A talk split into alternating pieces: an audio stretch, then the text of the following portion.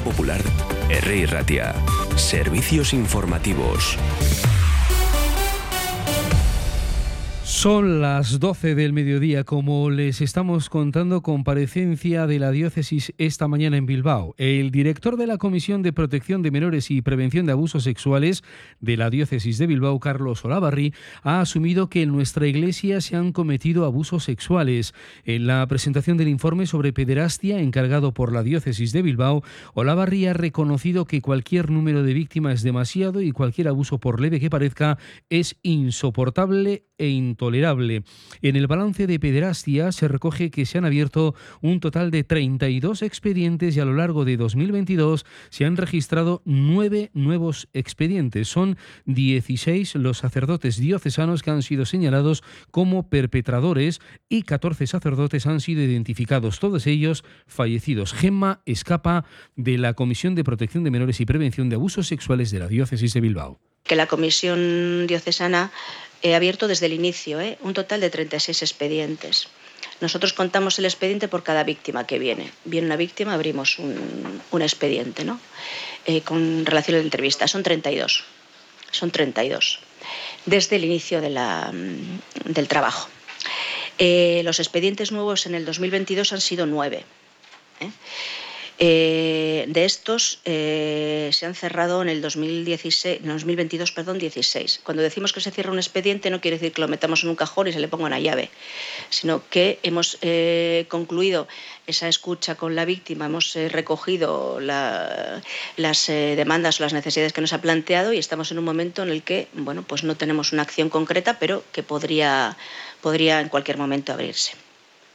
Nos interesa señalar en particular, por lo que nos compete, que de los expedientes hay eh, en total 16 eh, sacerdotes diocesanos eh, afectados, digamos, o que han sido señalados como perpetradores. En la página 6, si vais de la 5 a la 6, aunque no estén numeradas, donde están las dos barras que dice sacerdotes diocesanos afectados del 19 al 22, hay dos que son desconocidos, es decir, que no se han podido identificar, eh, y hay 14, no 12, la barra está equivocada, tenéis que ir hasta el 14, porque son 14 los sacerdotes que sí se han identificado, todos ellos fallecidos. Esta es solo parte de la información, tal vez la más destacada, pero hay mucho más detalle que ofreceremos a partir del Euskadi Gaur de la una de la tarde.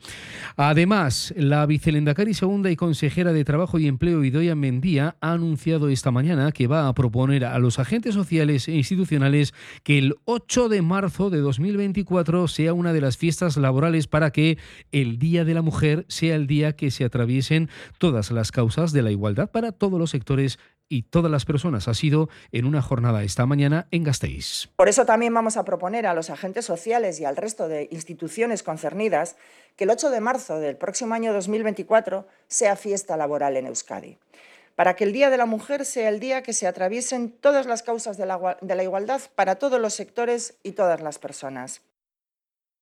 También el diputado general de Vizcaya, una Rementería, que ha reiterado que la Diputación esperará a que se defina el proyecto constructivo para la entrada del tren de alta velocidad a Bilbao para adoptar una decisión sobre su participación en la financiación. Ha dicho textual, las decisiones se toman en los momentos en que tocan y hoy todavía no estamos en el momento de definición necesaria. Palabras de Rementería en su comparecencia de hoy en el Pleno de las Juntas Generales de Vizcaya para responder a una interpelación del Partido Popular que le pedía precisamente que aclare su postura en relación a, a la financiación de la entrada del tren de alta velocidad a la capital o en la capital vizcaína.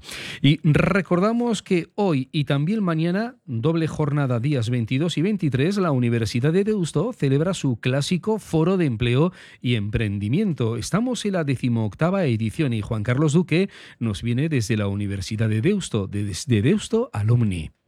Va a haber eh, unas 60 empresas presentes en los dos claustros de, de, la, de la universidad.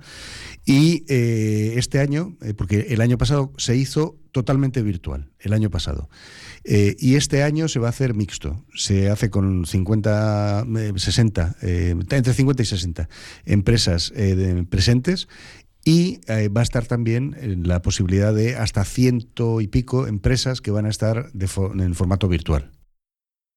Bueno, pues este es el encuentro que ha comenzado esta misma mañana. Más de 100 empresas y entidades buscan talento en este foro. A ver si los encuentran porque hay mucho talento. Las 12 y 5 a la 1 de la tarde, estas y otras noticias con más desarrollo. Les dejamos con una temperatura de 14 grados en el exterior de nuestros estudios. Agur.